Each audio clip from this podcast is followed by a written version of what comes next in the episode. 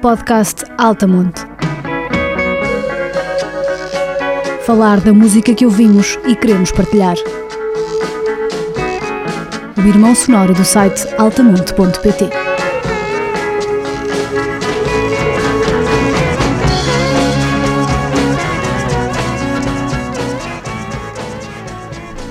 Olá, sejam bem-vindos a um novo episódio do Altamonte. Uh, vai ser o nono episódio uh, deste podcast.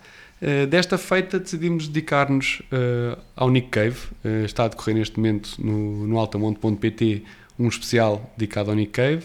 Este especial surgiu basicamente por, por dois motivos.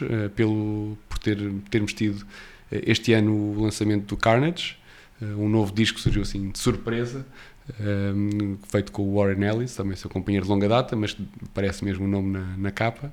Um, e também, pronto, uh, já, já vai há algum tempo, mas o concerto que ele daria no, no Altice Arena era para ter sido em 2020, foi adiado para 2021, para maio de 2021, uh, até que foi está cancelado de vez, pronto, e nós lembramos como uma espécie de consolo para os fãs, vá, que, que tanto gostariam de, de ter tido a oportunidade de ver o espetáculo de Nick Cave uh, ao vivo no Altice Arena, não tendo sido a possibilidade, portanto o Altamonte quis dar um miminho aos seus fãs, uh, e para além de acharmos que é um, que é um, um, um singer-songwriter uh, intemporal e, e único, e portanto vamos dedicar aqui algum, algum tempo a, a esgrimir a sua obra, ver o que é que, o que, é que temos para dizer sobre, sobre Nick Cave.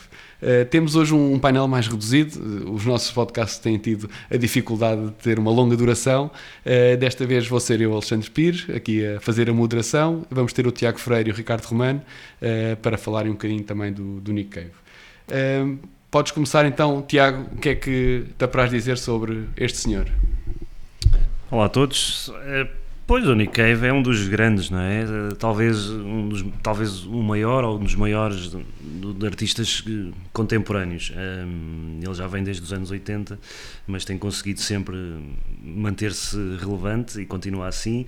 Um, este ano já nos deu um disco, o tal Carnage, não é? Que saiu por estes dias em edição física, teve aquela coisa estranha que o disco saiu de surpresa à edição digital, que foi quando todos nós ouvimos, mas só agora é que chegou a edição física, não sei se houve problemas da, da produção física do, do vinil e do CD.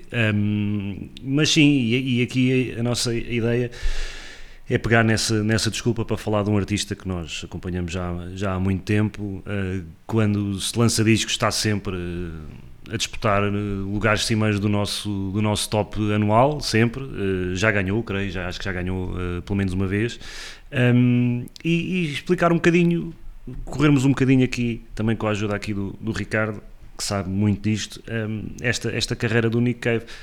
Pegando na. Pegando na. Um pouco podemos partir isto pelo menos eu costumo fazê-lo em três, em três fases. Não é? Ele estreia-se em 1884 com From Her to Eternity, um, a solo, não é? depois do, dos Birthday Party, e essa, ele tem uma fase que é, podemos chamar a fase, não sei, não é, não é bem punk, mas é pós-punk ou uma coisa assim, já obviamente com muitos sinais de, da sua voz própria, mas é essa primeira fase ainda com alguma agressividade e algum, e algum caos, digamos assim. A segunda fase, que eu chamo-lhe a fase imperial, porque é a fase do grande sucesso comercial e é a fase que eu mais gosto, que começa no Let Love In de 94, mas podemos ir um bocadinho atrás ao anterior, ao Henry's Dream de 92, que já tem ali já tem ali algumas coisas um, e, e, esta segunda fase é o sucesso, né? tem, tem o Let Love In, tem o Murder Ballad de, de 96, tem o Boatman's Call de 97, também é um disco absurdo incrível e o No More Shall Part de 2001. Depois anda aqui umas, umas coisas estranhas, não é? Não sei que fazem isto, o Nocturama e o Avatar, Avatar Blues, não sei bem o que é que isto é. O Dig Lazarus Dig, que é um disco um bocadinho uh, maldito para muita gente, muita gente não, não gosta, eu sou um deles.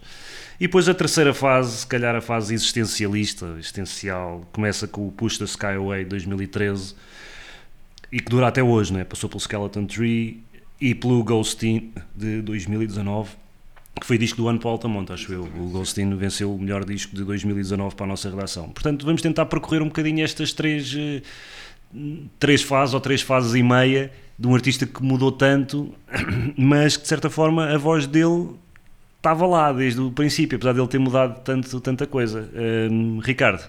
Eu acho que sim. Uh, quando nós começamos a, com atenção aos primeiros trabalhos do Nick Cave, que são, ainda estava ele na Austrália, que era um, um, ele tinha uma banda que se chamava The Boys, Boys Next Door, que era uma banda punk, uma banda punk pop faz um bocadinho lembrar Buzzcocks. Uh, tem uma coisa gira porque tem uma, tem uma estrutura bastante convencional de canção, de verso-refrão. É engraçado, e se uma pessoa for ouvir, claro que não tem, não tem ainda a dimensão de, dos clássicos, mas já há sina vários sinais que indicam o caminho que ele depois uh, tomaria. Uh, os, nos Boys Next Door já está lá um, eh, em conjunto com o Nick Cave, ele era apenas o vocalista da banda, não é? Uh, já estava lá um senhor chamado Mick Harvey, completamente central na, na banda, uma banda que é, é rara a, a, banda que acompanha um grande autor que tenha eh, o carisma dos Bad Seeds. Lembramos dos, dos Crazy Horse de, com, com Neil Young e, e pouco mais. Uh, foram muito importantes e já, já está lá o, o Sr. Mick Harvey. Eles depois, com os mesmos elementos, eles transformam-se nos The Birthday Party e mudam o som. Abandonam o punk, como, como aliás foi. Aí, aí o Nick Cave está completamente sintonizado com a história da música e com o que se estava a passar naquela altura e abraça o chamado pós-punk, portanto, uma versão mais mais abrasiva, mais experimental, mais, mais agressiva, mais e, e, mais moderna, porque o punk de alguma forma tem um tem um revivalismo do, do rockabilly original e do, e do garage e do garage rock dos anos 60 e enquanto o pós-punk faz um, um corte maior e, e, uma atitude mais futurista e então uh, eles têm dois álbuns que é os Birthday Party que é Prayers on Fire e o Junkyard. E então, para quem acha os primeiros discos de Nick Cave difíceis e abrasivos, então o que, o, o que diremos dos, dos Birthday Party? É mesmo muito extremo, muito dissonante. Faz, tem alguma influência de Captain Beefheart nessa, uhum. nessa mistura de blues demente uh, e também uh, faz-me um bocadinho lembrar e são contemporâneos com os Cramps americanos uhum. que fazem aquela mistura do rockabilly com o punk e com o gótico e esse imaginário retorcido em que vão buscar, vão, vão reinventar o rock and roll original, mas com um imaginário muito mais extremo, muito mais esquizofrénico. É um rock doentio, não é? O rock completamente doentio, extremo, provocador. Eles tinham a, a fama de, mesmo no, no contexto pós-punk inglês, porque eles depois vão para a Inglaterra.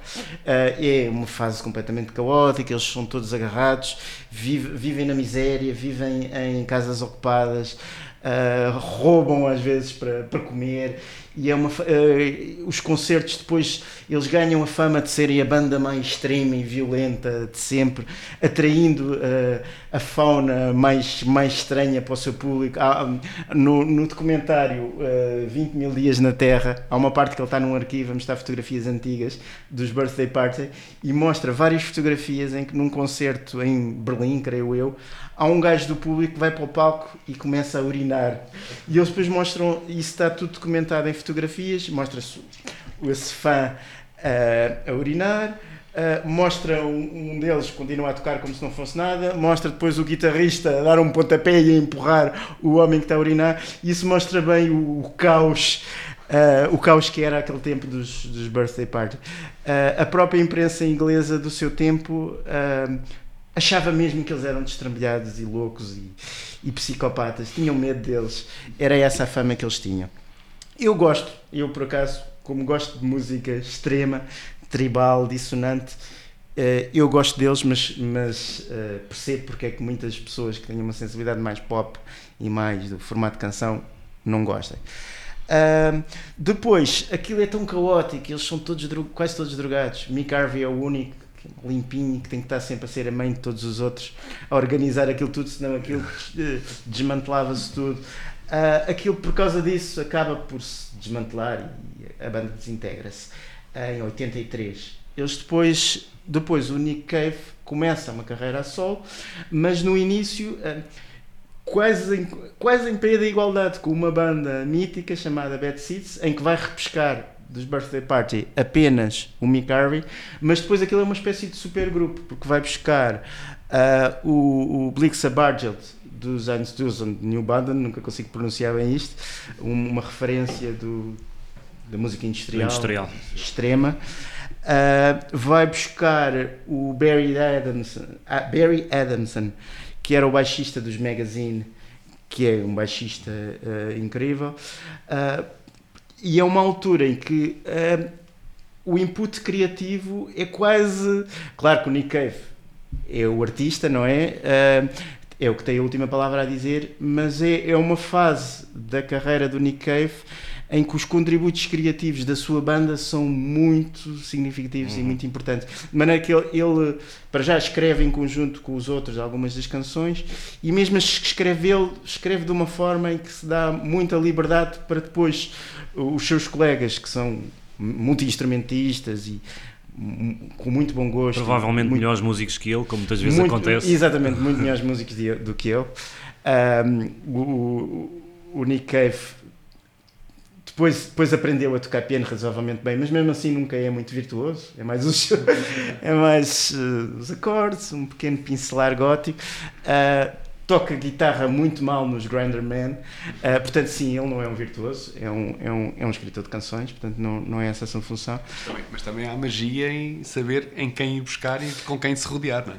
Totalmente, totalmente. E portanto o Nick Cave nunca, nunca pode, nunca, nunca se pode dissociar o Nick, especialmente nesta primeira fase, o Nick Cave dos, dos maravilhosos uh, Bad Seeds. Ora bem, eles come, começa com o primeiro disco, From Her to Eternity, que, que se calhar é o mais, mais abrasivo, é mais, mais extremo. Uh, eu gosto muito do disco. Uh, é um disco que, contrariamente a alguns discos dos anos 80, na minha opinião, não tem nenhum filler são sete canções e são as, as, sete canções irrepreensíveis. Tem um clássico que é a própria canção título que ainda hoje é tocada nos concertos e que é, é, é maravilhosa e que mostra uma das, um dos temas dele que é o amor obsessivo e doentio e de que o amor uh, o amor é desejo e quando é consumado que é destruído e então é um homem torturado porque a mulher que ama está no, no quarto do hotel de cima e ele para não uh, estragar esse, a beleza e a pureza da sua paixão, ele não quer consumar, mas está completamente arrebatado e em sofrimento com aquilo e enlouquecer. É maravilhosa a canção. Uh, curiosamente, mesmo dada. Ah, há uma diferença relativamente aos Birthday Party, que é. Uh, os temas ficam mais lentos e com mais espaço, e isso permite que uh, o Nick Cave, enquanto escritor de canções, enquanto Uh, enquanto homem de uma narrativa que conta histórias e que é muito literato e que é muito habilidoso nisso, possa ter espaço, porque os Bad Seeds dão-lhe esse espaço. E o que fica completamente no centro é a palavra, a palavra dele, que é muito teatral, dramática e narrativa. Nesta altura, ele conta histórias com a sua forma muito, muito épica e, e rebuscada. Mesmo nesta fase mais extrema, uh, há logo sinais do Nick Cave posterior, porque um dos singles que, que, não está no álbum, mas que acompanha o álbum, é o In the Ghetto do, do Elvis, que é uma balada da fase, uh, da fase final decadente do Elvis, a fase baladeira de Las Vegas, e mostra que ele, desde o início, teve o interesse de cantar canções e baladas. E tinha essa educação também, não é? Ou seja, vê-se que ele também foi beber dos clássicos e foi muito, beber das canções e das grandes figuras. Muito. Uh, e ele, é esta fase, é uma fase em que ele está completamente obcecada pela figura do Elvis, mas pela fase final. Enquanto normalmente na narrativa nós adoramos uh, o Elvis dos anos 50, que é o Elvis que quase que inventou o rock, que é rebelde uh, que é pujante, que é sexual, né? uh, e, e proscrevemos o, o, Elvis decadente de, de Casino, Las Vegas, gordo, Uh, como ao gosto, Todo aquelas baladas suadas, né? lantejoulas, a decadência, o expoente máximo da decadência. Ele, ele tem um fascínio mórbido por esse Elvis e ele considera que é, é quase uma, uma figura de Cristo. Ele crucifica-se ali e espalha-se ao comprido, mas por nós uh, crucifica-se por. Ele tem um completamente fascínio por isso e isso, isso vê-se nesses, nesses primeiros discos. O segundo disco, uh, The First Born is Dead, lá está, continua essa mitologia do Elvis. The First Born is Dead é o, o Elvis, uh, quando nasceu, havia dois, era, eram para nascer dois gêmeos, mas o primeiro que nasceu, nasceu morto.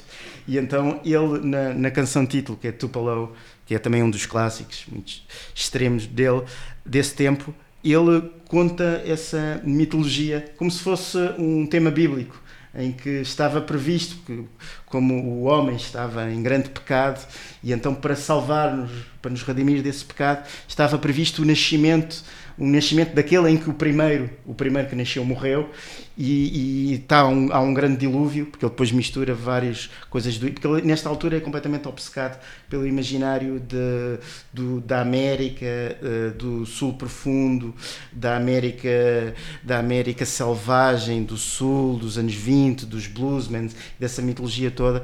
E então, por exemplo, Tupelo era, era também uma canção de um John Lee Hooker que falava de uma enorme cheia que houve em Tupelo, a cidade onde Elvis nasceu, e ele faz essa, essa mistura de toda essa iconografia. E é engraçado que nesse aspecto, quando ele estava nos birthday party, apesar de ser, poder ser uh, rotulado de pós-punk, há um corte com uma série de, de dogmas, chamemos assim, do, do pós-punk daquele tempo. O pós-punk era uh, muito anti-americano, quis fazer um corte com a América e com o blues e com o classic rock uh, e isso eh, fez mais aproximações, sei lá, uh, sensibilidades mais europeias, mais alemãs, etc e tal. Um, e o Nick, os Birthday Party e depois o Nick Cave, não, abraçaram sempre essa mitologia uh, americana. Uh, isso foi uma das diferenças relativamente aos, aos seus pares. Uh, depois, mostrando novamente como afinal o Nick Cave do início não é assim tão anti-pop, ele lança o seu terceiro disco, Kicking Against the Pricks, que é um disco apenas de covers desses tais clássicos. Dessas uh, tem aqui uh, tem aqui o Joe, uh, clássico intemporal, tem o All Tomorrow's Parties dos Velvet Underground, tem By the Time I Get to Phoenix, uma balada mais quase country. Né? e portanto é um Nick Cave inesperado, mas que mostra, na altura foi, foi até bem recebido, e mostra que afinal o Nick Cave não é só o punk maluco experimental, não, ele adora canções, sempre as adorou, e aos poucos vamos vendo os sinais desse, desse, dessa direção. Em, em, desse, desse caminho em direção à canção. Segue-se o Your Funeral My Trial, é um disco que eu também gosto muito. Eh, é um disco que se divide muito entre lado A e lado B. O lado A é feito de baladas muito bonitas e tristes, e o lado B é, o, é um lado pós-punk e agressivo. É porrada. Porrada. Eu gosto mais, por acaso, acho que é muito mais inspirada o, o, o primeiro lado. Tem a segunda canção que é maravilhosa, que é o da Carney, que aparece nas asas do desejo do Vim Vendes. Ah, porque esqueci de dizer uma coisa. Em toda esta fase do Nick Cave dos anos 80, de, que nós estamos a falar, ele mudou-se de Londres para Berlim. Uh, e Berlim, naquela altura, era uma cidade muito vibrante, extrema, rebelde, e, e todo esse ambiente se encaixa. E ele era um ícone dessa Berlim. Um, e então a segunda canção da Carney é um cabaré demente, psicótico, sombrio, que faz um, remete um bocadinho para aquele imaginário do curto, das óperas do Kurt Weill e Bertolt Brecht, uh, de, de, aquele imaginário dos cabarés berlinenses dos anos 20, decadentes, e é, e é brilhante, são muitos minutos, é muito cinematográfico e aparece nas asas do, do desejo do Wim Wenders e é, é maravilhoso. Depois segue-se o, o, o Tender Prey, em que eu, o Nick Cave é um dos discos que ele gosta menos desta sua primeira fase é realmente uh, a, dependência de heroína estava cada vez mais uh, descontrolada. Ele ao mesmo tempo decidiu escrever um romance, é? que é o uh, e o burro viu o anjo completamente obcecado por esse romance gótico que também consumia que é toda também uma mitologia que ele chegava a escrever com, com o sangue, depois de se injetar, escrevia partes a toda essa mitologia rock and roll uh, lixada. Eu gosto muito deste, talvez seja um disco uh, menos coeso, porque tanto tem o garage pop do, do Dina, muito levezinho uh, e muito retro, como tem quem considera a sua canção assinatura, não é? Da Mercy Seat, uhum. uma canção um, incrível, em que um condenado à morte por cadeira elétrica começa a delirar com os seus pensamentos e a ter alucinações e a ter as suas reflexões sobre o bem e o mal, o castigo e a salvação. Um, mas há novamente aqui canções e baladas em que uh, o seu lado melódico vem ao de cima. Um, como Watching Alice, uh, que é uma canção muito velharista, é um dos temas dele. Depois uh, entra uma subfase nova porque uh, o, o Nick Cave desintoxica-se, limpa-se da heroína, apaixona-se por uma brasileira, Viviane Carneiro, e casa-se com ela, e então há uma, aqui uma nova subfase em que vai viver para São Paulo um, e uh, faz o The Good Son, que é um disco uh, muito baladeiro. Uh, às vezes nós esquecemos quando contamos, quando contamos a história, mas é, é, é um disco de, sobretudo de baladas. Uh, ele está completamente apaixonado e, portanto, esse, esse é o tema principal. Um, é um disco muito orquestral, com muitas cordas, muito exuberante, às vezes quase kitsch. E é um disco, uh, é um disco muito bonito. E tem uma canção que é das minhas favoritas de, dos Bad Seeds, que é o The Weeping Song, Sim. em que ele faz um, um, dueto com o Blixa Bargeld, em que o Blixa é o pai, uh, o Nikkei faz de filho, e eles fazem um dueto sobre uma pequena reflexão sobre, sobre a natureza humana e sobre a tristeza da nossa condição humana. E aí já estamos nos anos 90, né? que é o primeiro e disco dos anos já 90. Já estamos nos anos, nos anos 90. é um disco quase que o kitsch às vezes, vê-se na capa, ele todo vestido de branco, um baladeiro, como parece o Richard Clayderman, com umas meninas também vestidas de branco. Uh, ele brinca um bocadinho com esse imaginário baladeiro, hiper romântico, kitsch mas é, é, um disco que eu gosto muito. E não vais falar da primeira música desse. Uh, exatamente. Uh, para nós portugueses é, é, sempre curioso porque a primeira música foi na Cruz, uh, começa na nossa língua, com um sotaque brasileiro, em que vai buscar um, uma velha canção evangélica brasileira sobre, sobre o pecado e a salvação com, na, na, língua, na língua de Camões e de Pessoa. É uma, é uma balada muito, muito bonita. Depois cheque-se um, o, o Henry's Dream, uh, que é um dos discos também meus favoritos uh, desta fase. É um disco, eles vão buscar um, um produtor do Neil Young, que é o David Briggs, que é aqueles antiprodutores que a única, quase que a única coisa que fazem é carregar no play e no stop. Ligar o botão. Ligar o botão porque tem aquela filosofia da verdade. Eu, eu quero é o que vocês tocam ao vivo e não quero, não quero pôr overdubs e orquestrações e cores. Um, e é um disco então muito cru, muito sujo, curiosamente muito acústico, com muita guitarra acústica, mas quando nós imaginamos uh, guitarra acústica, imaginamos coisas suaves. Coisas suaves, coisas bucólicas. Aqui é o contrário, é utilizar a guitarra acústica como uma forma de, de agressão e de intensidade. Um, e então tem uma, uma música que, que eu queria destacar e que, que nós queremos passar, não é? Uh, que é o I, Have, I Had a Dream Joe, que eu acho que sintetiza muito bem esta primeira fase porque mas se calhar antes de avançarmos para a música tu querias uh, Tiago tu querias se calhar mostrar a tua visão porque não tens a mesma visão tão tão positiva desta primeira fase Tiago sim eu, eu acho que é fácil é, é fácil e tu, e tu próprio tocaste aí é fácil caricaturar e dizer que a primeira fase é a fase agressiva, a segunda é a fase das baladas e a terceira é a fase. Mas não é tão, tão linear assim, não é? Porque ele foi progressivamente fazendo, uh, dando sinais e fazendo aproximações ao estilo que viria, que viria a seguir.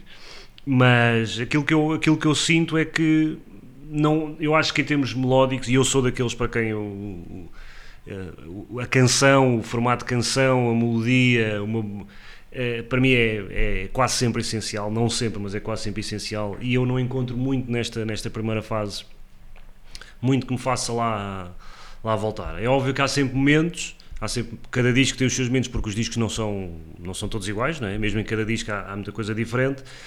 Aquilo que eu destaco destes primeiros discos é mais a imagem e a visão e a criação da figura Nick Cave, porque a figura já lá estava, não é? aquela figura quase apocalíptica, uh, aquela figura fix, fixado na religião, nos conceitos de, de culpa, de moralidade, de castigo, uh, do amor e da destruição, isso já está lá desde o princípio, com as referências bíblicas e não só. Uh, portanto, essa construção já lá estava e isso é sempre interessante. E como tu também disseste há pouco, ele é muito narrativo, ele desde o início é muito narrativo, é muito descritivo e ele conta histórias, aquilo são contos, não é? E uma pessoa que perca tempo a, olhar para, para aquelas letras e a seguir as letras percebe que ele está a criar mundos.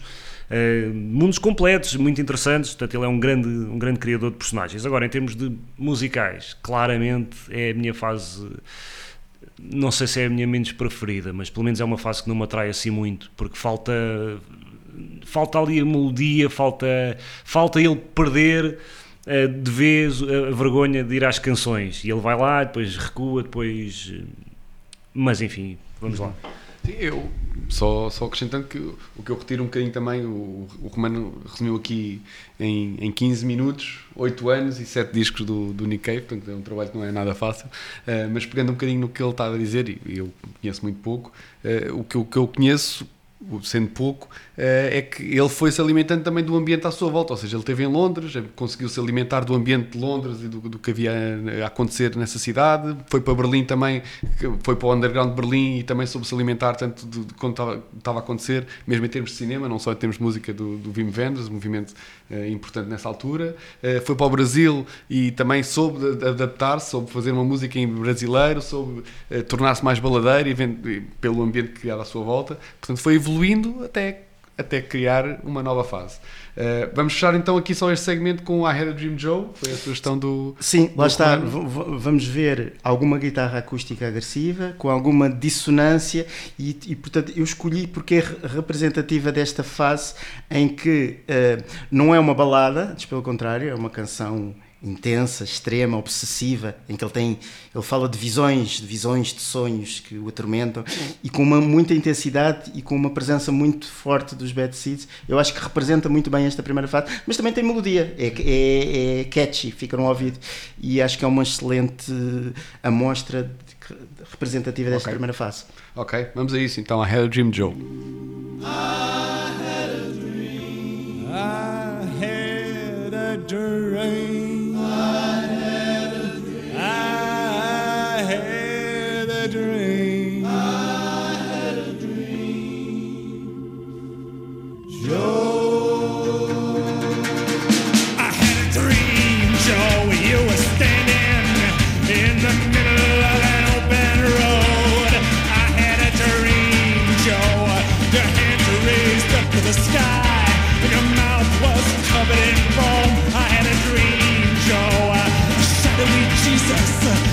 shooting from a tree to tree.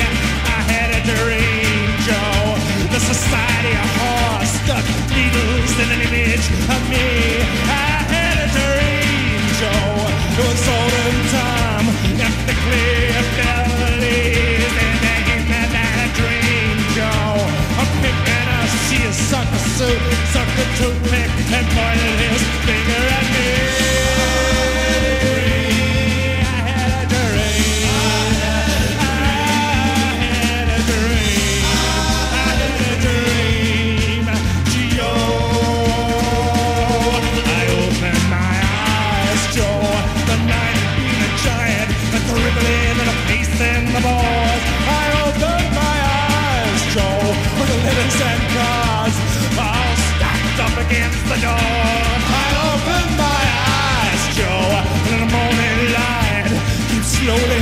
stumbling through the crack in the window, Joe.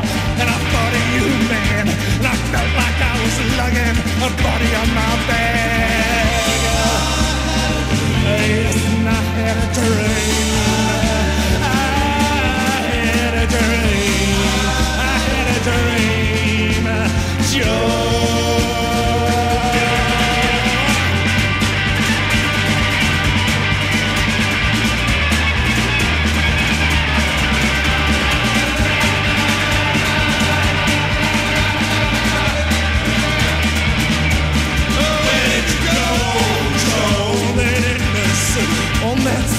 madness on that demented bridge. Go, go. I was in the woods, I was in the trees, swaying romance ship. Where did you go, Joe? All dressed up in your ridiculous sea of circus suit. Where did you go, Joe? That's true, I'm wreckage, forever in the hilly.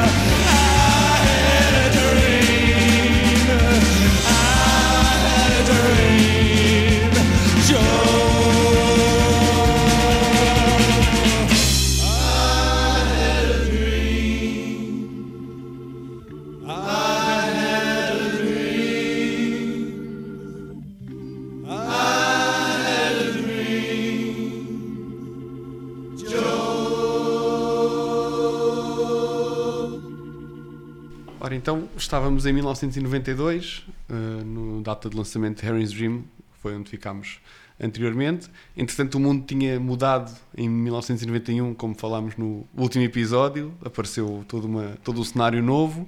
Eh, Harry's Dream em 92 apanha ali mais ou menos a mesma altura de, de explosão do, do grunge e de outros, de outros sons.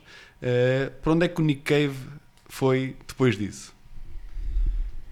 Essa, essa é a fase, eh, começa aqui a fase que, que é a minha fase preferida do Nick Cave. O meu, o meu Nick Cave é, é o Nick Cave da- dos anos que, que se seguem. Ahm, e isso começa eh, com o disco de 94, com o Let Love In, que é o meu disco preferido de Nick Cave de todos. Acho que é o disco que, se eu quiser mostrar a alguém, só posso mostrar um disco Nick Cave. Eu mostro este porque tem coisas de, muito- de- de várias fases diferentes, tem as várias vertentes de Nick Cave. Um, e, é, e, e eu acho que a, a ligação ao que estava a passar na música é, é só uma, que é o Nick Cave começa, eh, os ouvidos do mundo e dos fãs começaram a ser abertos para sons mais extremos e menos óbvios e, menos tradicionais e para figuras e mais marginais, digamos assim. O Nick Cave sempre teve esta personagem um, do gajo alto, vestido de preto, com ar perigoso.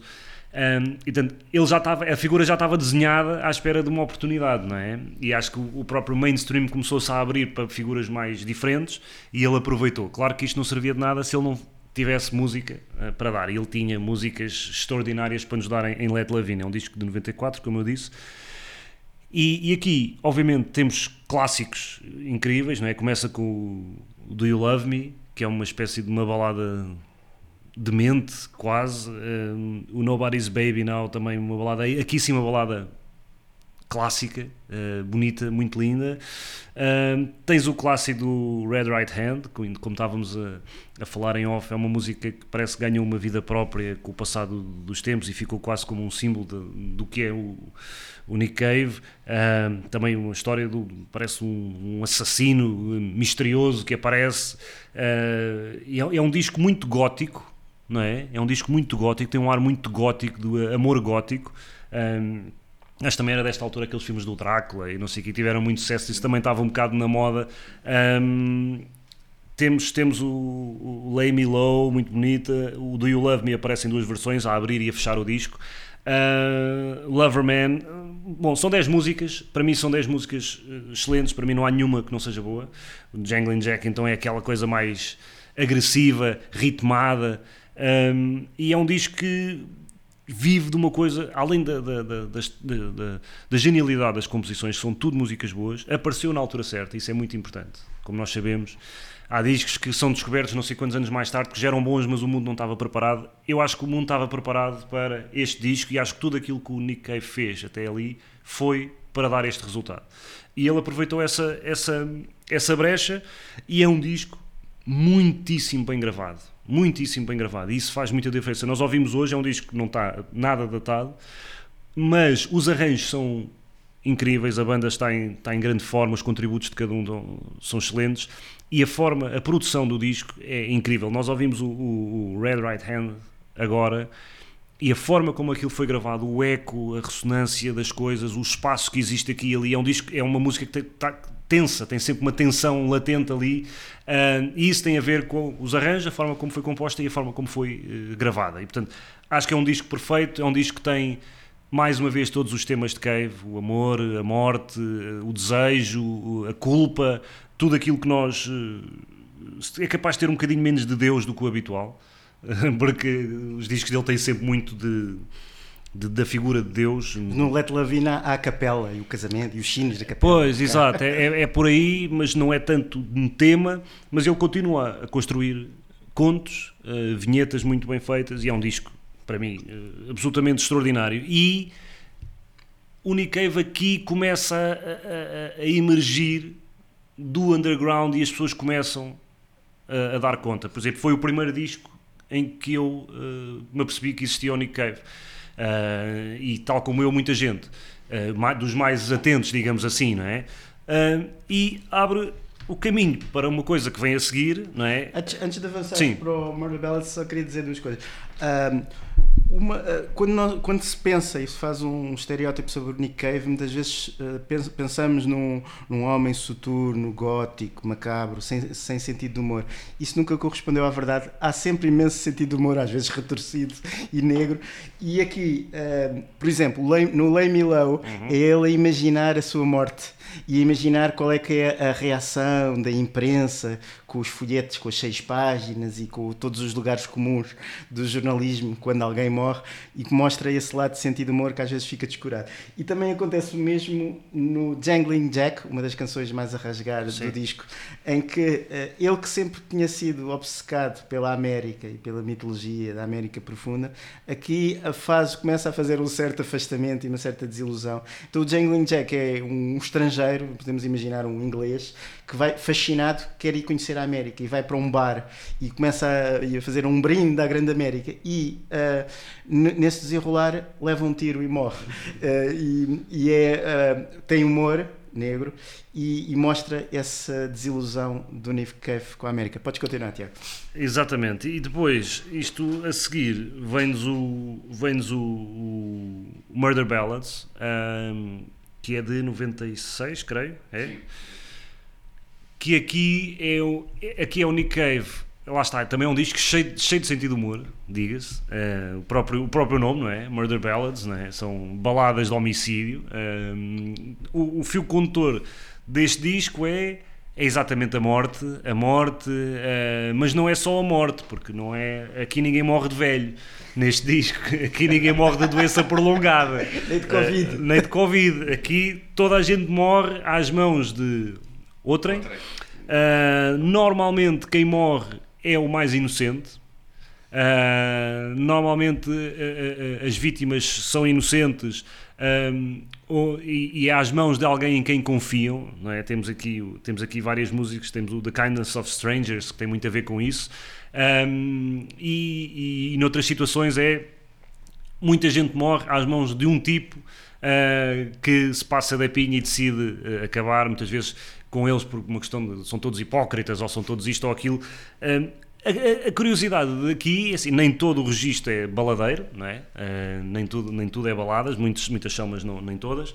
o que é curioso aqui é que ele vai buscar desde músicas, desde contos populares, mitos urbanos, coisas em que tem partes que são tiradas do, do, do, Paradise Lost, uh, ele, vai buscar, ele vai buscar uma data de influências um, eh, e constrói aqui, um, há temas aqui que parecem quase saídos da, da Bíblia, mas transpostos para uma, por exemplo, para uma Inglaterra vitoriana, um, eh, e ele vai buscar isso tudo para fazer este exercício, que é um exercício de estilo, um, ele, ele, quando começa, quando começa a, a, primeira música a ser feita foi o O'Malley's Bar, que vem de sessões anteriores, e que ele olhou e pensou: pá, isto é tão estranho, porque é uma música muito longa e, que tem eh, mais palavras, que tem palavras que nunca mais acabam, letra é muito grande, e ele pensou: isto, onde é que eu vou meter isto no meu disco? Porque isto não faz sentido.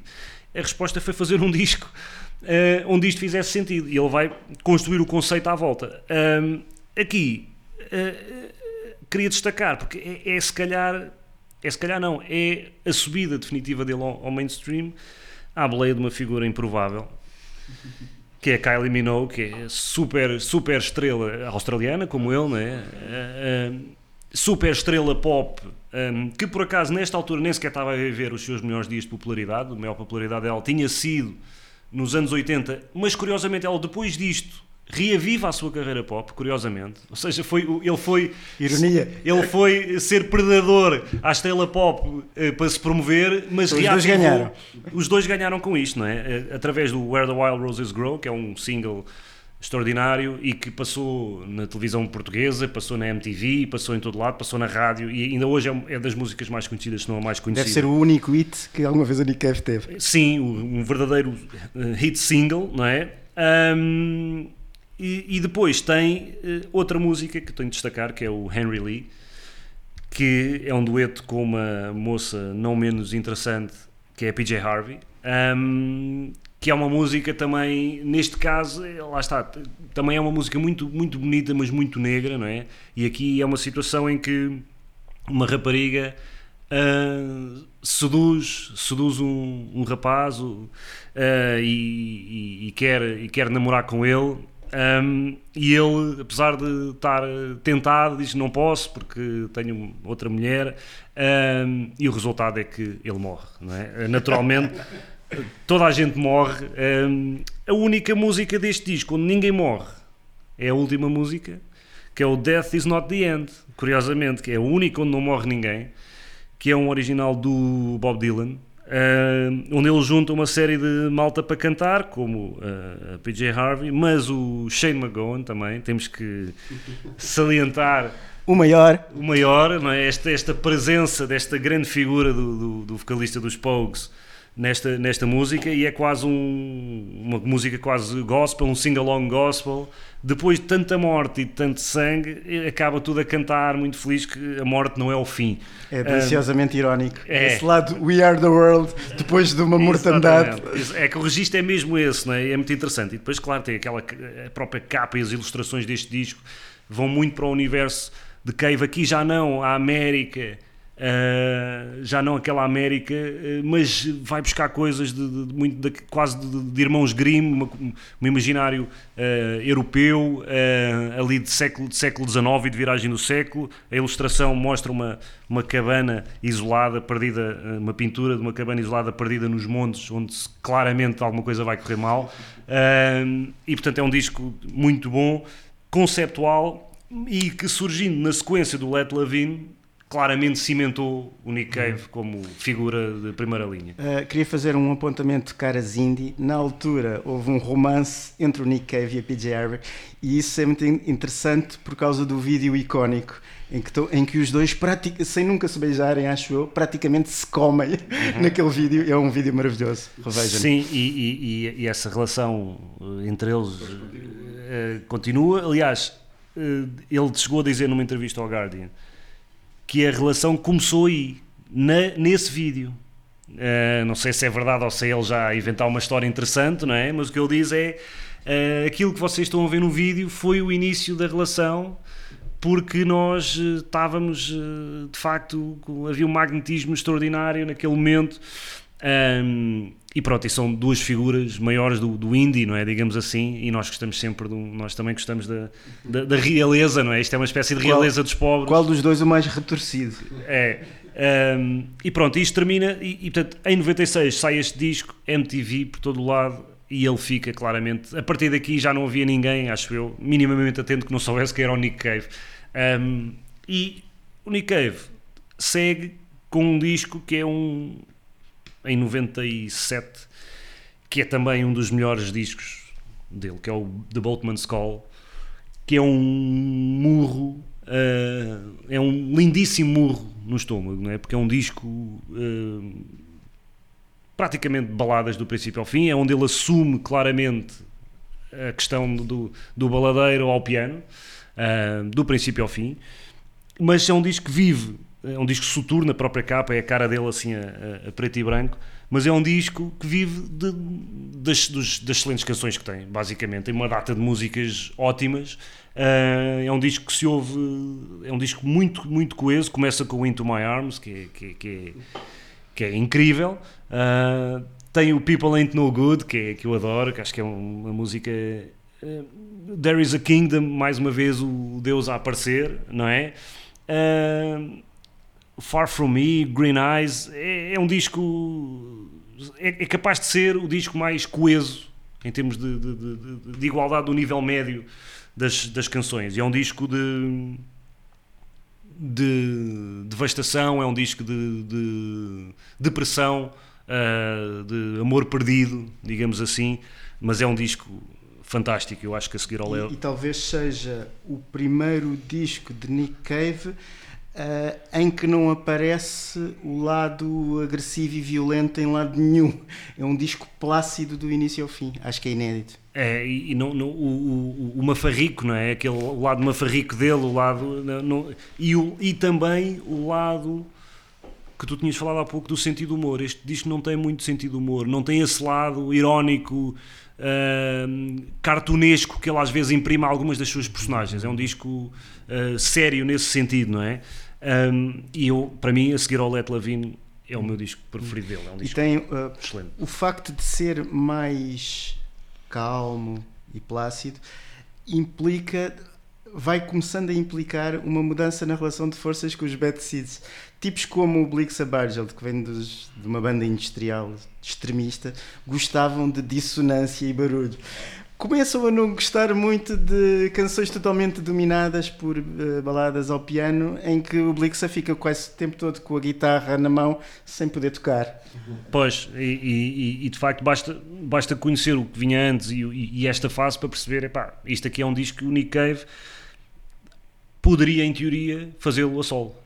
Uh, em teoria poderia fazê-lo, não é? Porque é ele ao piano e as palavras dele e as emoções dele, e, e já não temos aqui, pelo menos não sentimos o contributo. Uh, se no anterior, no Murder Ballads, aqui e ali, como é um disco mais variado em termos sonoros, vê-se coisas interessantes que a banda está a trazer. Aqui não parece ser muito necessária, nem ele parece ter, estar muito para aí virado. E termina esta fase com o disco seguinte, que é, vem na sequência do. É, é um disco em termos de estilo parecido com o Boatman's Call. Espécie de alma gêmea. É, que é o No More Shall We Part de 2001, que é baladas, mais uma vez, baladas ao piano sobretudo, mas que é um disco pronto, inacreditável, inacreditável, uh, vai, buscar, vai buscar coisas ao Boatman's Call, vai buscar coisas a, ao, ao Murder Ballads também, aqui o 15 Feet of Pure White Snow também vai buscar esse lado. Um, em que o Jeffrey Cocker aparece no vídeo. Já uma vez viram? Eu já vi, sim. sim é uma sim, maravilha. Sim. Pronto, isto, não sei se interpretei bem. Interpretei isso como uma oda à, à cocaína e ao efeito eufórico que provoca. E então aparece uma série de amigos e conhecidos do Nick Cave a dançar, todos eufóricos, e um deles é o Jarvis Cocker. É uma delícia. E, e tem próprio, eu aqui, temos o God is in the House, é? mais uma vez. E, este, e isto sim é, é gospel, parece gospel uh, puro, não é? Um, e, e, e, e, o tema faixa título, a No More Shall We Part, é uma.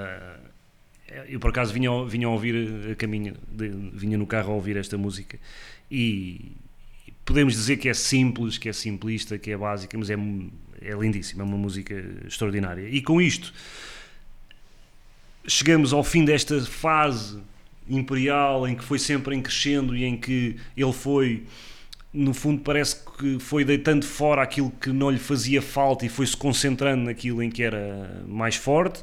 Eh, as letras continuam muito, muito profundas e ele tem espaço para as trabalhar, porque ele, é, está a trabalhar ao piano. e fica sempre aqui fica sempre aqui uma questão, não é? Que é, para onde é que se vai a seguir? Eh, que é sempre curioso no fim, de, claro que é fácil depois do jogo é fácil acertar no resultado, não é?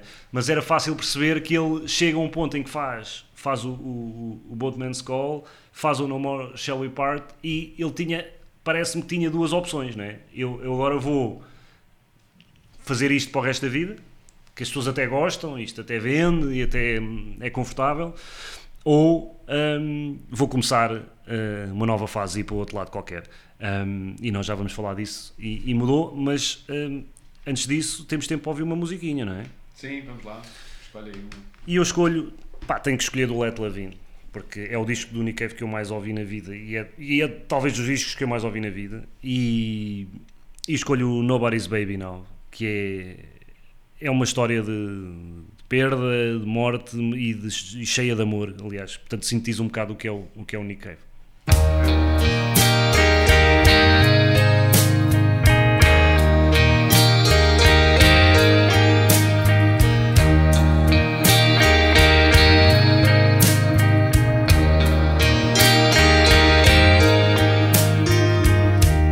Searched the holy books. I tried to unravel the mystery of Jesus Christ the Savior.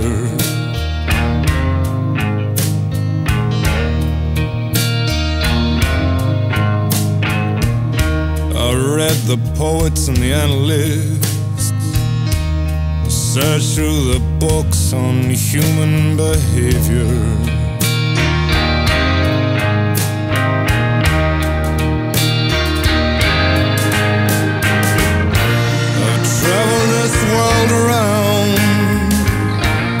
For an answer that refused to be found. I don't know why, and I don't know how, but she's nobody's baby now.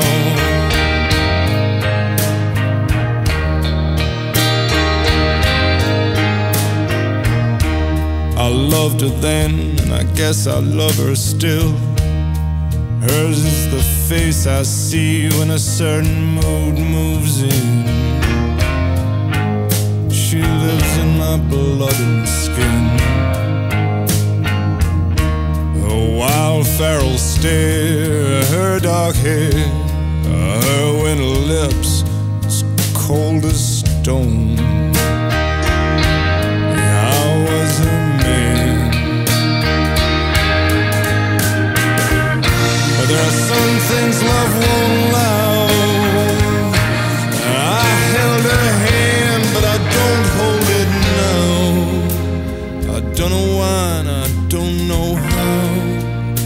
She's nobody's baby now.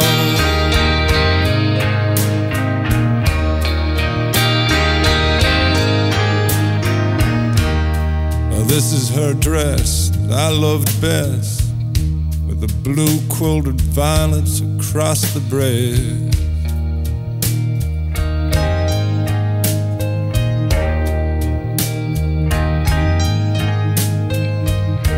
And these are my many letters, torn to pieces by long fingered hands. I was a cruel hearted man. Though I tried to lay her ghost down, she's moving through me even now. I don't know why, I don't know how, but she's nobody's baby now.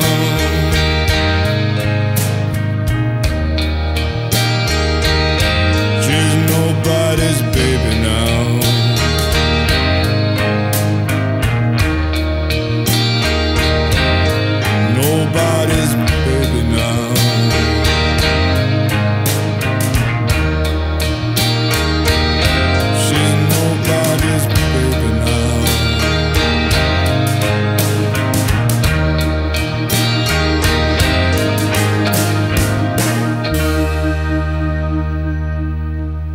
Ok, então continuando, eh, chegamos então a 2003.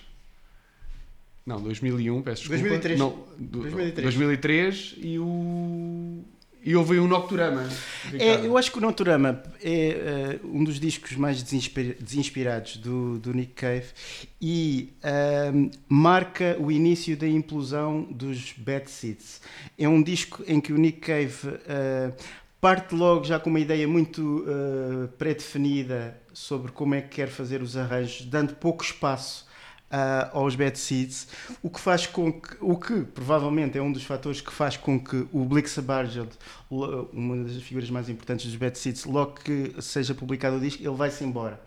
E pouco tempo depois, dois discos a seguir, o outro, o outro baluarte ah, dos Bad Seeds, que é o, o genial Mick Harvey, também se vai embora a seguir ao Dick Lazarus Dick. Por isso eu acho que estes três discos, Noturama, ahm, The Layer, ah, Avatar Blues. Avatar Blues e Dig Lazarus Dig, Dig são, na minha opinião, apesar de não os conhecer muito a fundo, são menos inspirados eh, e marcam o final, eh, a erosão dos Bad Seeds tal como os conhecíamos. Numa, no entremeio, eh, houve uh, um projeto paralelo chamado Grinderman, em que o, o Nick Cave, com alguns dos- só com três outros elementos dos Bad Seeds, que são o Warren Ellis uh, e outros dois, fazem um, um projeto alternativo mais, mais roqueiro, mais garage, mais sujo, mais, mais apacalhado, mais despretensioso. Com- curiosamente, com o Nick Cave na guitarra, que não é um instrumento em que ele esteja muito, muito à vontade. E isso também, eu até gosto. Uh, desses discos tem, tem um sentido de humor, por exemplo, tem o, no, no primeiro disco de Grinderman tem o No Pussy Blues, em que ele faz uma autoironia sobre uma crise de meia-idade, o que é que é uma estrela de rock, já com meia-idade, em que tenta papar as, uh, as fãs e já não consegue, tenta todos os truques e mais alguns, mas já não consegue porque já não tem uh, o mesmo vício de, de outrora. O Dig Lazarus Dick vai buscar um bocadinho dessa, dessa garra, desse groove, dessa energia, mas eu acho que é uma falsa promessa, está sempre a prometer, ah, vamos voltar aos Bad Seeds, à antiga rockeiros, mas depois, na minha opinião, nu- nunca se cumpre inteiramente. E, e acaba o Dig Lazarus Dick, os dois maiores eh, elementos dos Bad Seeds vão-se embora, começa uma fase completamente diferente, dominada pelo multi-instrumentista Warren Ellis. É, eu, eu acho que esses discos, como, como eu disse há pouco, terminada aquela, aquela fase com, com o No More Shall We Part, hum, ele eh, tinha que mudar qualquer coisa. Não é? Só havia do- do- dois caminhos: era continuar a fazer o mesmo disco ou ir à procura do novo rumo. E a sensação que me dá é que ele foi à procura do novo rumo, mas sem saber bem para onde é que ia. Então anda às apalpadelas e nunca é muito consequente, porque podia mudar, mas mudar de forma decidida, ir até ao fim num conceito, mas ele não foi. Um, e acho que, que isso, que isso as obras ressentem-se disso. Mas é muito curioso essa, quando aparecem os Grinderman, porque parece que Nick Cave decidiu que para Nick Cave and the Bad Seeds, ou se quisermos, para Nick Cave, para ele, fica uma coisa. O lado da energia e da rebeldia e do, e do, do- do rock fica para esse outro projeto. E do também- humor desbragado. E do é, humor o que também desbragado. nos indica a visão que ele tinha para a sua própria carreira e perceber que se calhar já não fazia muito sentido estar a voltar a coisas que já, que já tinha feito, mas que isso ainda estava dentro dele. Mas ele quis exercitá-lo de outra forma. Portanto, isso também tem um, se calhar um significado. E marca, sobretudo, esse período hum, com os Grinderman e marca a ascensão do Warren Ellis como uma figura central que é muito, muito importante e cada vez mais importante e termina com o disco deste ano que é claramente um disco em que o Warren Ellis tem um peso incrível Hum, e ele foi largando como as cobras, não é? vão largando a pele e ele foi largando hum, alguns companheiros de longa data para se conseguir ir eh, transformando, mas a gente há de falar mais do Warren Ellis, É. mas acho que é uma A sensação muito que dá é que neste momento os Bad Seeds são o Warren Ellis.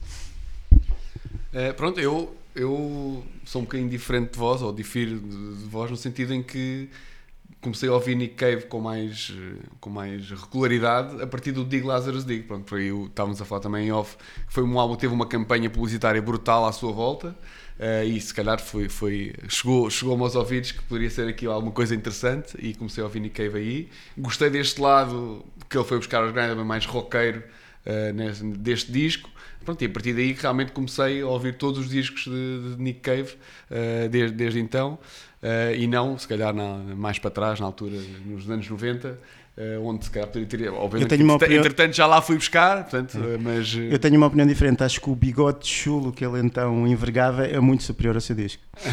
ok, mas estás a dizer que foi por isso é que eu fui ouvir? Foi por causa do bigode, é isso? Não, mas hum, eu, eu tenho inveja daquele bigode. Um bigode estiloso. Mas, mas ve- veja- veja-se que até no, no bigode e naquele cabelo meio ceboso, não é? Assim, disco, disco soul, aquela coisa que ele estava a fazer, até aí ele estava à procura, não é? Ou seja, é mais um sinal de uma procura de, um- de uma nova personagem, de uma nova forma de agora eu sou isto, mas não foi, porque o, o disco, como tu estavas a dizer, Alex, até vendeu bem, não é? Sim, o, sim. o Lazarus.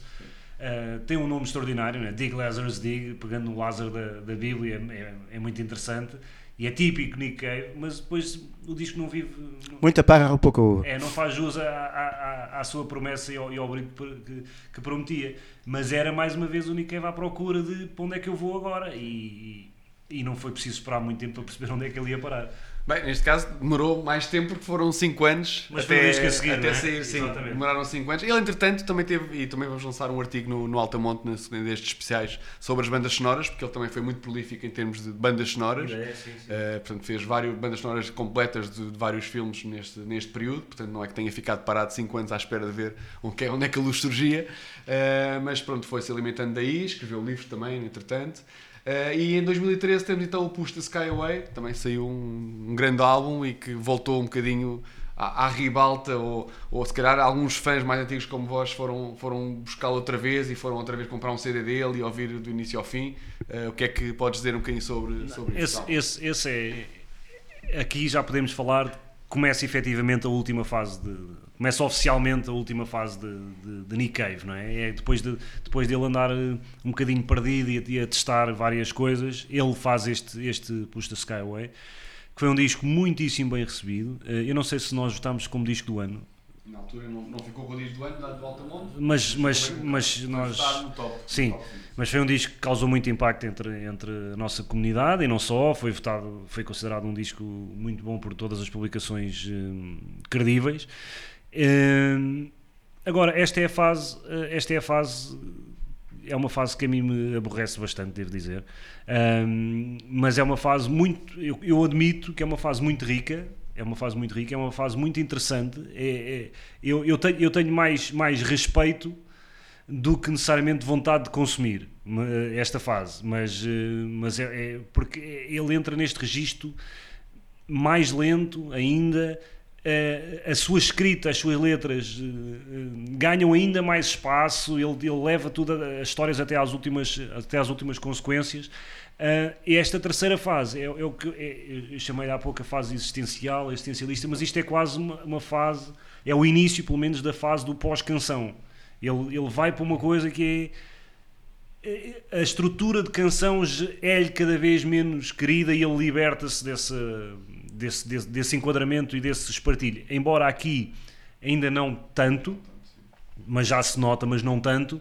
Mas nos discos seguintes, e, e culminando depois com o Ghostin, o Skeleton Tree, mas culminando muito com, com o Ghostin, que é um disco que parece, parece algodão doce, não por ser doce, mas que nós quando tentamos morder não o apanhamos, não é? Parece que aquilo se desfaz. E, e a estrutura, do, por exemplo, do Ghostin, a estrutura parece que não está lá.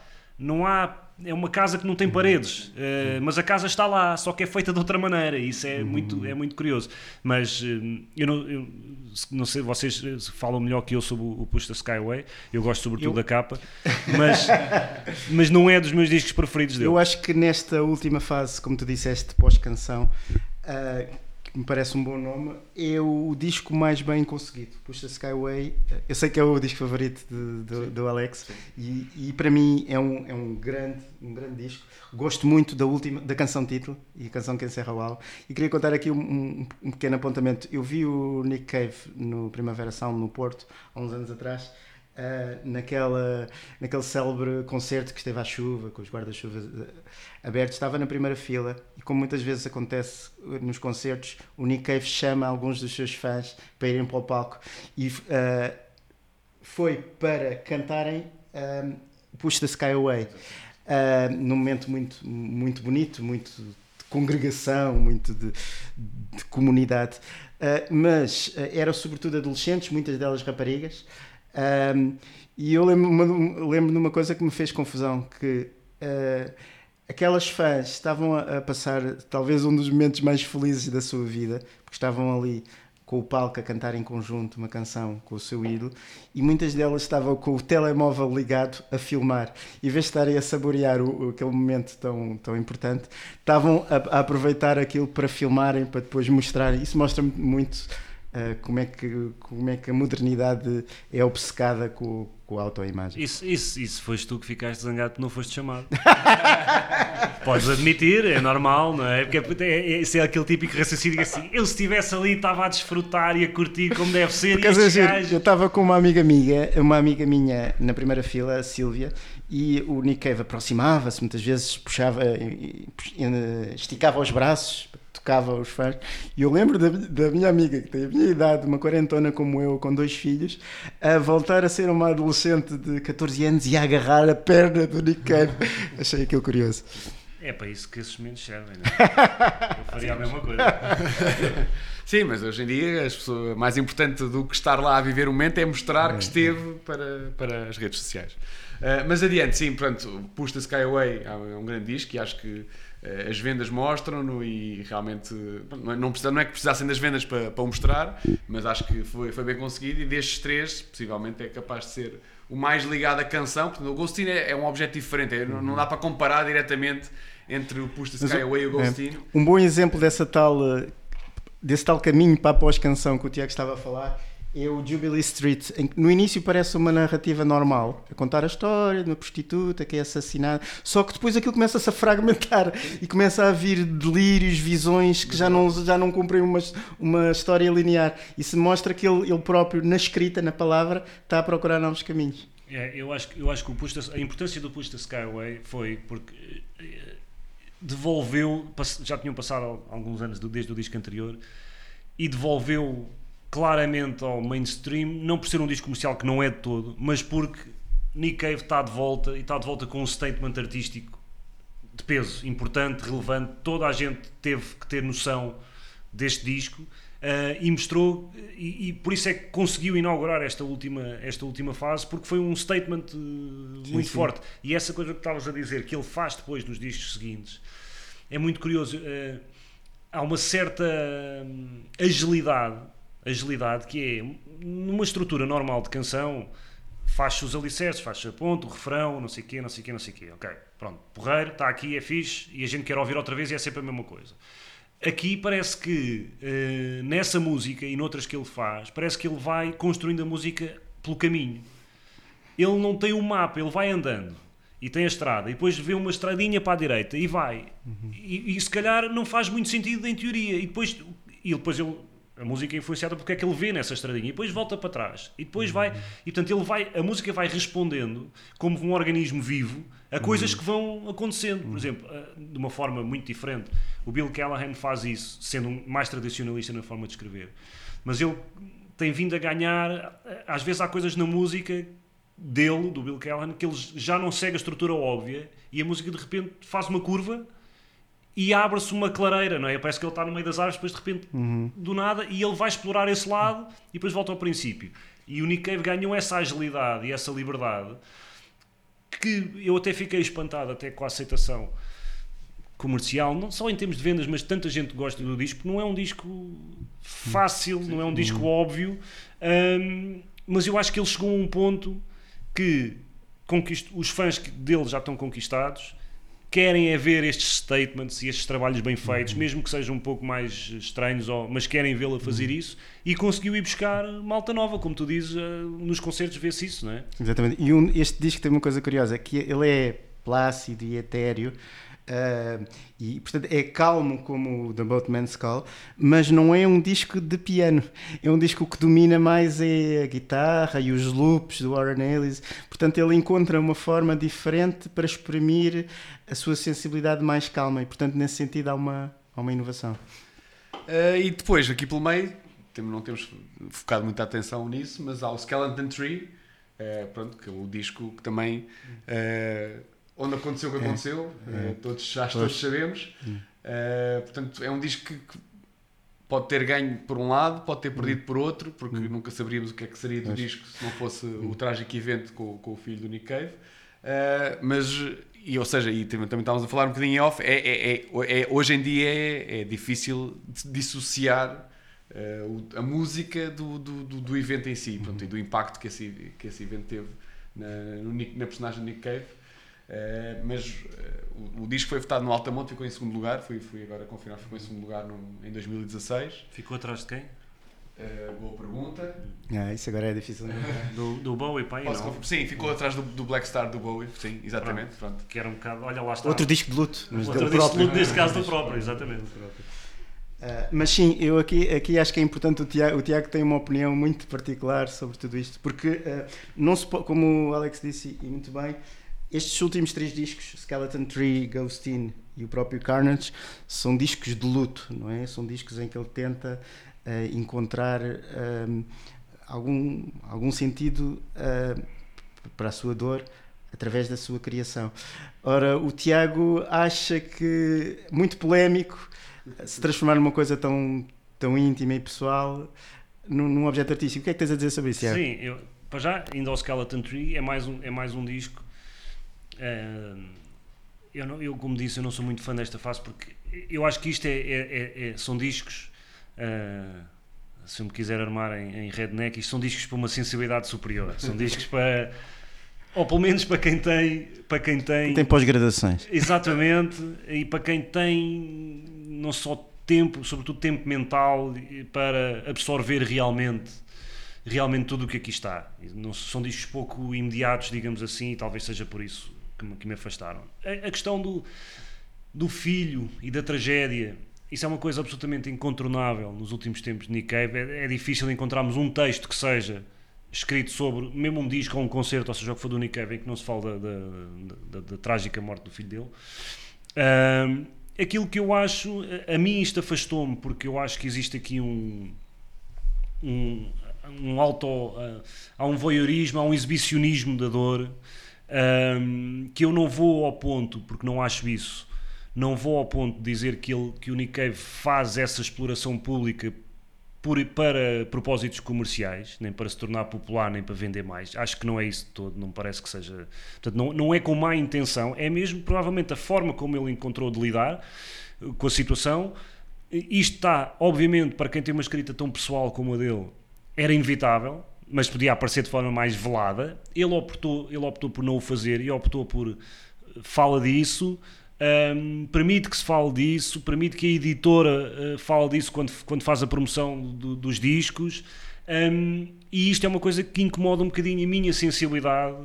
Uh, eu, eu tenho muito um lema na vida que é uh, uh, todos temos tragédias na vida e, e quando não temos não vale a pena preocupar-nos que elas vêm ter connosco mais tarde ou mais cedo e portanto tentar não viver a tragédia dos outros uh, e até uma forma de respeitar a tragédia dos outros é eu não fingir que aquilo é em parte meu uh, não é? eu não passei por aquilo, eu não sei felizmente e portanto não quero fingir que estou a partilhar a dor e acho que há um movimento também dos próprios fãs acho que há um, há um movimento quase de, de, de ave de rapina, de abutre de que querem chafurdar nisso e querem chafurdar nisso em conjunto com ele um, provavelmente um, movidos por uma convicção que, que, estão a ajudar, e se calhar estarão, e se calhar estarão. Uh, mas há aqui uma coisa que uh, a minha sensibilidade fica muito afetada com estas coisas. Eu não quero, uh, por mais respeito que tenha por ele como artista e que tenha, e como pai, obviamente, mas parece que ele está sempre a querer empurrar o seu drama pelos meus olhos adentro e pelos meus ouvidos adentro. E eu, se calhar, quero, pá, dá-me dá-me música, dá-me o melhor disco possível. O disco para mim não vai ficar melhor ou pior se sofreste uma, uma tragédia. Um, e tudo isto para mim é demasiado ruído que desvia a atenção daquilo que para mim continua uhum. a ser essencial, que é o trabalho é bom ou não é bom. Uh, mas é uma questão de sensibilidade, uhum. ou seja, isto não, não é. Eu não, nem quero que isto seja um juízo moral, não é? Mas é uma questão de sensibilidade. Eu tenho um, muito pudor em mergulhar na dor de outros quando é exposta a si mesmo que essa pessoa chame para eu partilhar essa dor. Eu não, não gosto de o fazer e, e afastou-me um bocadinho destes discos e desta fase do Nick Cave. Uhum. Um, pronto, eu, eu percebo, claro que percebo e percebo esta relutância do, do Tiago, mas vejo isto de uma forma mais construtiva, como a estratégia que ele encontrou numa situação tão difícil como a dele. Foi ele expressa seu mundo interior através da sua criação. Portanto, foi a forma como ele encontrou respeito isso. Mas, uh, independentemente dessa, dessa questão quase, quase filosófica, uh, eu acho que se nós fizermos a experiência mental uh, em que vinha aqui um extraterrestre, ouviu o Skeleton Tree e o Ghostin e não sabia nada sobre a vida pessoal, eu acho que iriam, esse extraterrestre, sem essa informação contextual, iria considerá-los bons discos. Eu acho que eu gosto muito desta última fase, um, que é uma fase etérea, pós-canção, experimental, uma fase com muita eletrónica, uma fase muito curiosa porque nos anos 80, quando, quando ah, dominava as eletrónicas. Os Bad Seeds ah, recusaram o seu tempo e foram quase revivalistas e usavam órgãos Hammond dos anos 60 e recusavam drum machines e sintetizadores e tudo o que fizeram muitos daqueles discos dos anos 80 hoje um pouco datados. E agora é muito curioso ver esse corte finalmente agora neste, nesta fase de, de maturidade. O Nick Cave abraça pelas primeira vez, pela primeira vez eh, esse tipo de tecnologias através do braço de- criativo do Warren Ellis com, com os loops e acho que aqui há, há muitas influ- in- novas influências muito interessantes Uh, eu, eu ouço aqui, por exemplo, no, no Carnage, ouço alguma influência do Suicide, com aquele sintetizador minimalista, obsessivo, e com, com e a voz com o eco, com o reverb. Um, acho muito engraçado. um, tem muitas, o Ghostin tem uma curiosidade muito interessante que é não tem bateria, não tem batida, praticamente. É- o que é curiosíssimo numa banda que tem dois bateristas. Um, não sei se eles receberam algum dinheiro quando fizeram a gravação deste disco. Um, porque, ou seja, é um disco extremamente ambiental. A mim eh, faz-me lembrar aquelas, por exemplo, o Bowie da fase Berlim, do, do Low, do Warsaw, que tem um tema instrumental com o Brian Eno de 20 minutos, muito escuro e etéreo, faz-me um bocado lembrar isso. Um, e acho muito interessante essa, essa ousadia de um artista se reinventar já de meia idade, já com quase 60 anos, não é? Não sei exatamente. Acho muito interessante essa coragem. Eu acho que sim, que as duas fases anteriores, no meu ponto de vista, são superiores, mas estes últimos, estes últimos quatro discos, acho muito interessante ele não está a fazer mais do mesmo. Por exemplo, os Cure perderam algum interesse, em parte porque repetem sempre o mesmo disco, então nós já não prestamos grande atenção quando os Cure lançam um novo disco. Aqui- o, com o Cave não acontece isso. Ele está à Bowie a reinventar-se. Ah, e há coisas mais bem conseguidas, às vezes, se calhar, eh, a fuga à canção e à estrutura, se calhar vai longe demais, mas ah, há momentos absolutamente sublimes. O Bright Horses do Ghostin, ah, que é quase New Age, tem um misti- misticismo quase New Age, que é uma sensibilidade que eu, que eu normalmente odeio, mas que aqui eh, fica maravilhoso. Para mim é uma das canções, mesmo que eu não soubesse nada sobre a biografia do Nick Cave, para mim é uma das canções mais comoventes de toda a obra do, do Nick Cave. Eu- sim, eu, eu, por exemplo, desta fase, o que eu mais gostei foi o Ghostin. Um, e escrevi, escrevi há pouco tempo sobre o Carnage para o, para o Altamont. Um, e, e atenção, o Carnage, apesar de tudo, vai buscar. eh, já se vê aqui uma pequena diferença, apesar de ser, para já, uma diferença básica, né? que é Nick Cave e Warren Ellis, assumidamente na, na capa do disco, e isso tem algum significado, não é? Mas eu encontro no Carnage ecos de coisas do Let Levine. eh, Não é- já não é tão. eh, Eu acho que o maior exemplo, e, e por acaso desta fase foi o que eu gostei mais, que é o Ghostin, é mesmo isso, é ambiental, é etéreo, é muito difícil de agarrar, é, é esvoaçante, não no sentido alegre, mas é uma brisa que passa, é um fumo que foge por uma fresta e nós. E, e- e a forma como são utilizadas as eletrónicas é a forma como eh, Deus pretendia que a eletrónica fosse utilizada quando a criou, não é? No sentido em que nós quando pensamos, epá, tem eletrónica, epá, pode ser bom, pode ser mau, ah, tal como quando ouvimos sintetizadores, é? pode ser bom, quando eu ouço sintetizadores, a partir daí eu acho que é flair, mas não é, necessariamente. E aqui tem uma utilização do sintetizador e da eletrónica com um extremo bom gosto, com uma extrema invent- inventividade, porque a grande, a grande vantagem de- do digital e da tecnologia da eletrónica é a possibilidade de manipulação e de abertura de novos, novas, novos mundos, novos caminhos.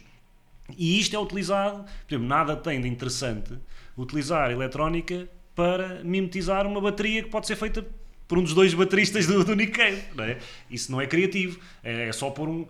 A eletrónica aqui não é feita assim, é feita exatamente, é mais uma ferramenta para ajudar a desconstruir a estrutura, hum, sempre com soluções muito interessantes. E é um disco que eu, eu quando ouço o Ghostin, eu nunca sei, praticamente nunca sei em que música é que estou mas isso não me interessa. E normalmente isso é mau, ou seja, eu gosto, eu sou uma pessoa de canções, gosto das canções, gosto delas entrarem na minha cabeça e de me apetecer cantá-las e repeti-las e tal. O Ghostin, não, é, é um quadro impressionista ah, que não está bem definido, mas é tem, é de um extremo bom gosto e está muito bem feito. Está muito bem feito. Uh, e cria de facto um ambiente um ambiente extraordinário. Desta fase é a que eu gosto mais, embora eu também tenha gostado do Carnage.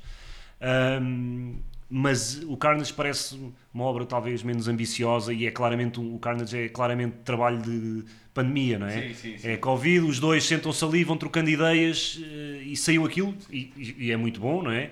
Mas o Ghostin é mais eh, completo, não é? É um statement artístico E há muito bocado, grande. há bocado Tiago dizias em off que esta, esta última fase ah, parece muito leve e etérea, quase sem peso, Uhum. Ah, mas está sempre subentendido É. um enorme peso, A é? tensão está É. lá, a tensão está sempre lá, mas não é, mas não é expressa, não é expressa de forma direta, não é? Mas está sempre lá. Ao contrário, voltando ao Carnage, o Carnage já tem já tem perigo, já tem barulho, já tem agressividade, já tem hum, é quase um, um, um- um misto, porque também tem as eletrónicas e também tem os sintetizadores.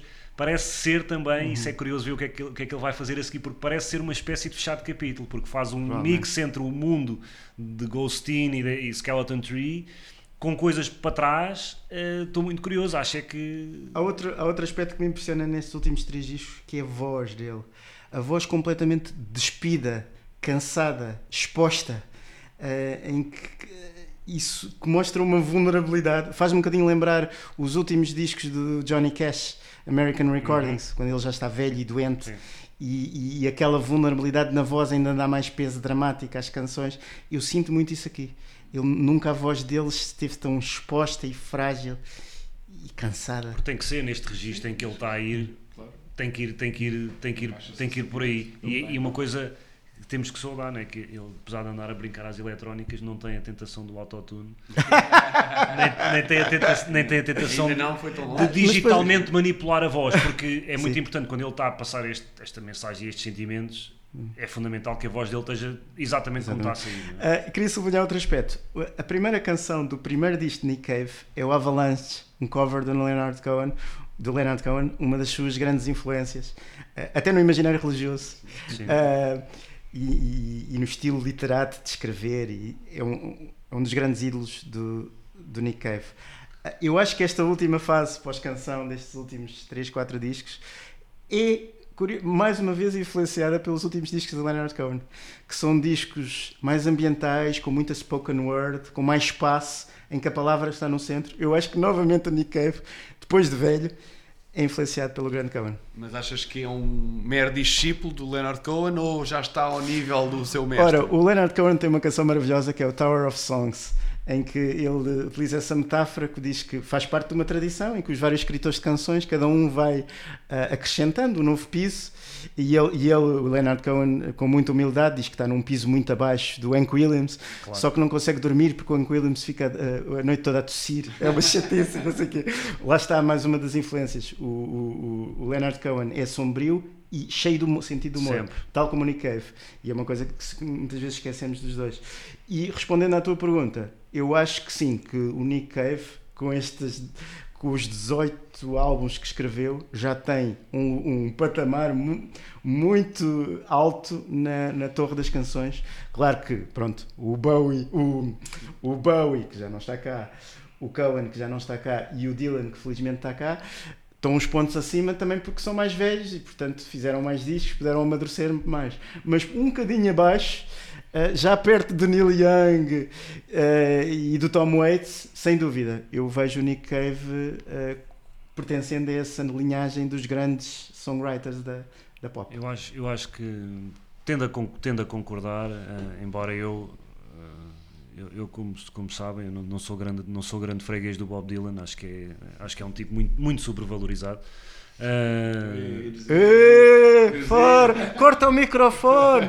já sei, mas pá, acho que é um tipo bastante sobrevalorizado, sendo bom, mas nós estamos aqui a falar de Olimpo, não é? Estamos a falar de, de melhores de sempre e marcantes. Agora, é inegável que, por exemplo, Bowie ah, e Dylan eh, têm, têm duas coisas muito importantes, não é? além das canções que escreveram, foram vozes do seu tempo à sua maneira, marcaram esse tempo, não só eh, fizeram a crónica desse tempo, como marcaram o tempo e o que viria a seguir, eh, e isso é uma vantagem. O Dylan, eu, só um louco é que não reconhece a importância do Dylan Claro. não é? e o papel que o Dylan teve, nem que seja pel- pel- pelos milhões de pessoas que influenciou e que levou a pegar numa guitarra e a mostrar que tu não precisas ter uma grande voz para cantar e que o, o lugar da palavra na música, tudo isso, não é? Eu não, eu não gosto particularmente é do resultado final do que ele fez, mas a importância é extraordinária. Portanto, é muito difícil estar ao mesmo nível de, de, de Bowie e Dylan porque eles têm muito, tiveram uma carreira muito longa e tiveram esse lado social muito importante, são parte da cultura pop, não é? O Nick Cave apareceu, apareceu mais tarde, apareceu nos anos 80, mas eu acho que ele, com esta última fase, ganhou uma credibilidade artística que eu acho que ainda lhe faltava. No sentido em que ele, ele mostra que é capaz de evoluir, é capaz de fazer coisas diferentes, é capaz de desafiar até as próprias estruturas de, de canção e disto e eh, ser relevante, ser criativo e portanto acho que se, se aproxima. E ter um bom resultado, que E- é que estavas a dizer que se calhar. E ter um bom resultado, que é o que no, é, no fundo é o que interessa. O resto é conversa para académicos. Interessa é se as músicas são boas, se as canções são boas, se os discos são bons. E queria só notar uma coisa curiosa. Ah, por exemplo, ah, Tom Waits, para mim, é. Adoro, não é? Porque coloco claramente neste, neste, neste Olimpo. Ahm, mas fez um caminho eh, oposto. O Tom Waits começa na canção e depois vai fazendo um caminho para o bizarro, para o distorcido, para o criativo, para o dissonante, com coisas de industrial e disto e daquilo, não é? O, o, o Nick Cave foi ao contrário, não é? Começou mais agressivo e depois foi fazendo o caminho ah, para, o, para o tradicional. Eu acho que é mais difícil, mas há muita gente, o próprio o Scott Walker também começa Outra mais influência. canção Outra grande influência sobre esta na última é, fase. mais Oh, tradicional, não é? E depois vai se tornando mais criativo e mais diferente e mais marado, não é? Mas estamos sempre a falar de gente, Lá em cima. pá, gente lá em cima, por exemplo, o Cohen é um gajo que as- a grande riqueza das canções do Cohen vê-se eh, vê-se na influência que deixa e na descendência que deixa e, e- e nas versões que se faz, até porque o Cohen, como tanta gente, teve muitos discos, ou alguns discos destruídos pelos arranjos, não é? Que são arranjos é pá, produção horrível, até porque ele teve ali uma fase, a biografia dele é excelente, ele tem uma biografia que é excelente, hum, em que quando o gajo descobre numa loja de- em segunda mão um Casio, Faz Pet Shop Boys do ele levou aquilo para casa e começou a brincar, porque ele compunha sozinho, sempre compôs sozinho, eh, Parece até, até ao final. música de final já- casamento É. manhosa. É, parecia, parecia mesmo tipo um, aqueles, aqueles restaurantes eh, chineses com karaoke, não é? E ele levou aquilo para casa e começou a brincar com aquilo. E depois, quando foi gravar, chegou, já nem me lembro qual era o disco, que ele chega e diz: pá, então, mostra lá. E ele ficou a banda, não é? Então as canções é assim, tá, tá, tá, tá, e ele a cantar, e os gajos, ok, pronto, vamos lá. E o gajo disse: Não, não, é mesmo para ficar este instrumento. Os gajos achavam que ele estava só a mostrar a música. Ele disse: Não, isto é mesmo para ficar no Casio. Pá, destruiu. eh, mas, mas as canções Sobreviver. sobreviveram porque são eh, fabulosas. E, e o Nick Cave já tem. É, é capaz de. Nós fomos pensar, se calhar enche mais facilmente um best-of de Cohen do que o Nick Cave.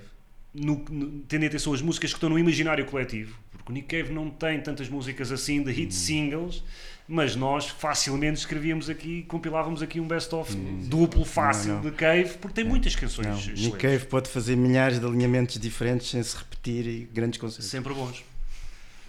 Então vamos encerrar este, este podcast. Vamos, estamos no altamonte.pt, temos lá o nosso especial, temos lá os textos de praticamente todos os discos, eh, com o Nick Cave com os seus bad seeds, alguns também sobre os seus livros que ele foi escrevendo. Eh, não fizemos um sobre, sobre os filmes, mas ele também participou em dois filmes in- interessantes, o de 20 mil dias eh, na Terra e o One More Time with Feeling, este ligado ao Skeleton Tree. Um, e temos mais informação para, para, para vós. Vamos encerrar os olhos e imaginar que somos o Romano e que estamos na fila da frente da primavera e desta vez ele escolhe-nos para ir para o palco e vamos ouvir Push the Sky Away com o Nick Cave. Obrigado. Obrigado. Obrigado.